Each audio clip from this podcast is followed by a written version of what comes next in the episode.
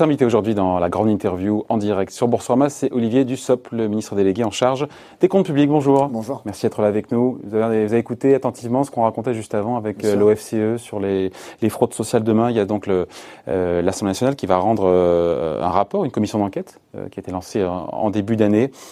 Difficile, on a tous les chiffres qui circulent, 140 millions d'euros de fraude aux prestations sociales, 30 milliards.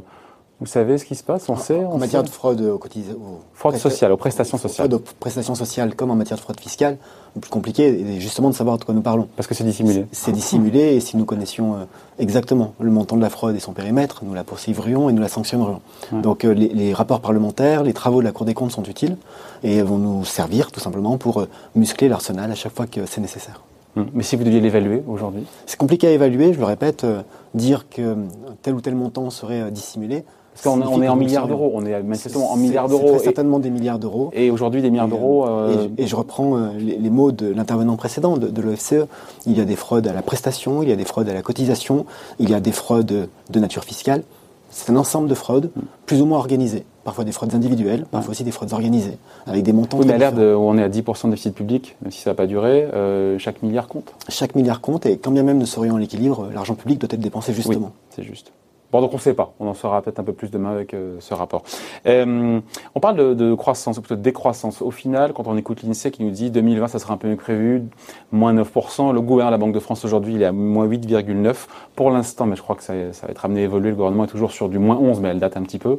C'est une prévision, euh, moins 11%, qui date du mois de juillet. Oui. Lorsque nous avons fait adopter par le Parlement le troisième projet de loi de finances rectificative. Oui. Aujourd'hui, les, les, choses vont, non pas mieux, mais peut-être un peu moins mal que prévu.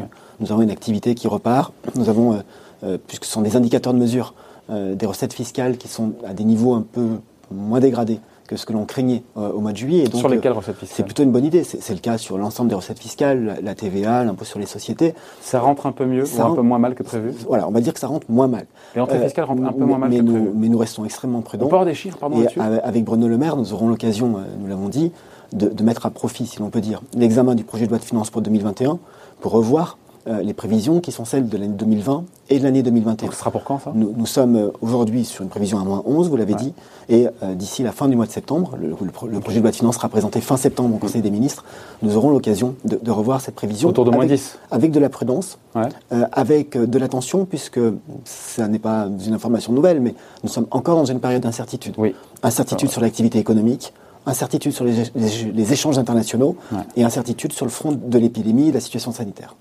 Bon, donc on vous ferait pas du moins neuf comme la, la Banque de France et l'INSEE, vous serez peut-être plus prudent. Nous regardons chacune des prévisions. Vous avez cité l'INSEE, la Banque de France. Il y a d'autres institutions, organismes, y compris privés, qui, qui, nous livrent leurs analyses et leurs prévisions. Nos propres services euh, y ouais. travaillent. Et, et, nous avons à la fois la volonté d'être le plus proche possible de la réalité, c'est le principe d'une prévision, ouais. et d'avoir une, une, prudence, une, non pas une réserve, parce que nous voulons que ça marche, mais d'avoir ouais. la prudence propre euh, à la situation. Ce que, ce que je note aussi, et ce qu'il faut souligner, c'est que les outils que nous avons mis en place avec euh, le chômage partiel, avec le fonds de solidarité, mmh. avec les premiers outils de relance, je pense à, à la prime pour l'embauche des jeunes, la prime pour l'apprentissage, ouais. la prime pour la conversion des véhicules qui a très très bien marché et qui fonctionne bien, c'est aussi la démonstration de l'efficacité de ces outils. Parce que si les choses vont moins mal que prévu euh, au niveau économique, c'est aussi parce que l'État si a répondu présent. rentre un peu mal, c'est aussi parce que l'État a répondu présent. L'État a répondu présent, l'État s'est investi, l'État soutient l'économie, soutient les Français. Mais en cette rentrée, euh, vous l'avez dit, incertitude sur le front sanitaire, sur les échanges. Sur, enfin voilà, euh, comment est-ce qu'on est On a encore l'OMS ce matin qui nous dit que euh, l'automne sera plus dur, avec plus de morts, plus de cas de contamination sur octobre-novembre. Comment est-ce qu'on fait pour être optimiste? D'abord, on regarde ce qui se passe et, hein? et on se mobilise le, plan le, le, projet de loi de finances que nous allons présenter au, au, Conseil des ministres fin septembre et ensuite au Parlement. C'est un projet de loi de finances qui euh, retrace, qui reprend les priorités du gouvernement et du président de la République. C'est aussi un projet de loi de finances qui va porter la mission relance, le plan de relance et son financement. Ouais, mais sur 100 milliards 100, de plan de relance, il n'y aura, si j'ai bien compris, que 30 milliards d'engagés sur 2021, si j'ai bien compris. C'est euh, 30 milliards que nous voulons décaisser en 2021. Ouais. Un tiers, on décaisse en oui, 2021. Mais, mais c'est très facile à comprendre. Nous mettons en œuvre toutes les mesures dans les deux ans euh, sauf qu'en général, lorsque vous investissez, euh, vous attendez que le chantier soit terminé pour payer les factures. Vous pouvez faire des acomptes, mais vous attendez que ce soit terminé pour payer les factures. Et donc, euh, il y a une différence entre l'engagement et le décaissement. Ce que nous voulons, c'est aller vite. Et le plan de relance est fait pour booster l'activité dans les deux ans qui viennent. Donc, pour insuffler de l'optimisme, votre réponse, c'est la plan relance, de relance, plan de relance, plan de relance. La protection de l'emploi. La protection de l'emploi, parce que lorsqu'on a mis en place le chômage partiel tel qu'on l'a mis en place au printemps, avec plus de 30 milliards engagés, mm. lorsque les partenaires sociaux se mettent d'accord sur un dispositif d'activité partielle de longue durée et que nous laissons euh, euh, le chômage partiel à un très haut niveau le temps que ces accords soient conclus, la priorité des priorités, c'est garantir et maintenir les compétences dans les entreprises, garantir les emplois et le revenu des salariés, et donc garantir aussi cette confiance et cette capacité à envisager l'avenir. Quels indicateurs vous avez, peut-être qu'on n'a pas, pour dire que ça, ça, va un peu moins mal, que ça va un petit peu mieux? Qu'est-ce qu'on regarde quand on pilote euh, on, regarde d'abord les prévisions de croissance et, les résultats de croissance au, fil des trimestres. Donc ça c'est retardé. C'est, euh, en plus spontané, il n'y a pas de... On, reçoit, on parle souvent des cartes bancaires, les dépenses par carte bancaire. Il y a les dépenses par carte bancaire, il y a euh, les dépenses qui sont engagées par les collectivités et qui sont mises en œuvre par les services des finances publiques. Ça dit il, y a, ça, il y a les relevés, ça se dit que ça se tient plutôt bien et que l'investissement public se tient aussi. Et puis il y a des, relevés euh, de recettes que l'on réalise échéance après échéance sur le nombre d'entreprises qui demandent des reports d'échéances sociales auprès des URSAF ou qui sont en capacité d'honorer leurs échéances. Et là aussi, on mesure que les choses vont, pour reprendre l'expression, moins mal que prévu. Peut-être qu'on peut même être pessimiste et dire que ça va mieux que prévu. On est dans une récession moins importante ça reste un chiffre qui est euh, dramatique bas et une situation économique qui, est compliquée. Et, puis nous avons des entreprises qui rencontrent des difficultés, des plans sociaux qui sont annoncés. On va en parler. On ne peut pas dire qu'il y a des plans sociaux et appeler ceux qui sont concernés à une forme d'optimisme en permanence. Par contre, ça montre que nous sommes sur le bon chemin sur la bonne voie, que les, outils mis en place sont efficaces et il faut euh, aller plus loin, il faut que les entreprises reprennent leur activité, il faut que l'État soit présent et nous le sommes avec le plan de relance, il faut que les Français consomment, il y a une épargne qui était accumulée pendant euh, bah la période de confinement. Comment on fait On revient à ce principe de confiance et, je le répète. Oui, mais on est tous masqués. On voit qu'Israël reconfine pour euh, trois semaines. Mais, que l'OMS dit que l'automne sera dur. Mais on est aussi le pays, c'est l'OCDE qui le dit, le pays qui a le mieux protégé ses salariés et le revenu des salariés parce que nous avons mis en place les dispositifs que j'ai déjà évoqués. Et donc, euh, nous avons protégé le pouvoir d'achat, nous avons protégé les revenus, et, nous faisons tout pour qu'il n'y ait pas de reconfinement général et que l'activité économique reparte en tenant compte des contraintes sanitaires que nous impose ce virus. Vous nous garantissez, là, il n'y aura pas de hausse d'impôts pour les Français d'ici la fin du mandat non seulement, sont claires. Non seulement nous ne voulons pas de hausse d'impôts, mais nous avons même confirmé les baisses d'impôts. Et nous avons confirmé que nous irons au bout de la baisse et même de la suppression de la taxe d'habitation. au mois d'octobre 2020, pour 80% des Français, il n'y a plus de taxe d'habitation. Et à partir de l'année prochaine, pour les 20% restants, elle va continuer, à commencer à baisser. Nous ne remettons l'année prochaine, donc 2021, sur 3 ans. Nous ne remettons pas, c'est cela, c'est cela. Nous ne remettons pas en cause la, baisse d'impôt sur le revenu qui a été actée l'année passée, et nous avons confirmé auprès du monde économique à la fois que nous maintiendrons la, baisse de l'impôt sur les sociétés telle que la trajectoire avait été arrêtée mm. euh, les années précédentes. 25% en 2022. Et nous ouvrons le, chantier de la baisse des impôts de production. Mm. Donc nous ne voulons pas créer d'impôts. Nous pensons que la meilleure façon de... 10 milliards d'euros de baisse d'impôts de production en moins par an sur deux ans. Après, on ne sait pas ce qui se passe. Mais après, ça sera évidemment pérennisé. Euh, vous ne pouvez pas dire aux entreprises que vous diminuez les impôts de production parce qu'ils ont un caractère non anti-compétitif et ensuite les remettre en place. Ça serait euh, un contresens et, même une forme d'hérésie économique. Mm. Par contre, nous avons dit depuis le début qu'on ne répondait pas à une crise économique par l'augmentation des impôts. Et, donc nous ne voulons pas connaître ce qui s'est passé après la crise de 2008-2009 et qui s'était traduit par un choc fiscal qui avait très largement pesé sur les ménages. Nous, nous écartons cela. Pour nous, la meilleure façon de retrouver des recettes pour l'État, c'est de faire en sorte que l'État, d'ici fin 2022, la France d'ici fin 2022, ait retrouvé son niveau de production de richesse et donc euh, le niveau de recettes fiscales qui va avec. Euh, quand on dit ça, on oublie de dire que c'est sans compter la croissance qu'on n'aura pas eue sur 2020, 2021 2022. Ouais, mais ça fait quand même 3-4% euh, aussi. Hein, euh, c'est pas, rien. Hein. Ce que nous connaissons là est un coup d'arrêt. Euh, un coup d'arrêt qui nous oblige à, repartir et aller de l'avant. Et donc l'objectif, c'est de rattraper ce niveau de production, de rattraper ce niveau de richesse. Et évidemment que les années que nous connaissons sont des années de crise et il faut les affronter comme telles. Tant qu'on n'aura pas un vaccin, on ne pourra pas être serein. Le vaccin sera évidemment une avancée assez incroyable et très attendue par tout le monde. Euh, quand est-ce que le vaccin arrive Seuls les spécialistes pourront peut-être vous le dire. Le directeur général de Sanofi que j'ai reçu. En, tout cas, je ne suis pas spécialiste m'a dit avril-mai lancement mondial. C'est euh, son, ses propos. Il s'y connaît mieux en pharmacie en vaccin que moi, c'est une évidence. Bon, euh, vous parlez des, plans sociaux, euh, Olivier Dussopt. Philippe Martinez nous a dit ce week-end les trois quarts des plans de restructuration, donc des plans sociaux, n'ont absolument rien à voir, mais rien à voir avec le Covid.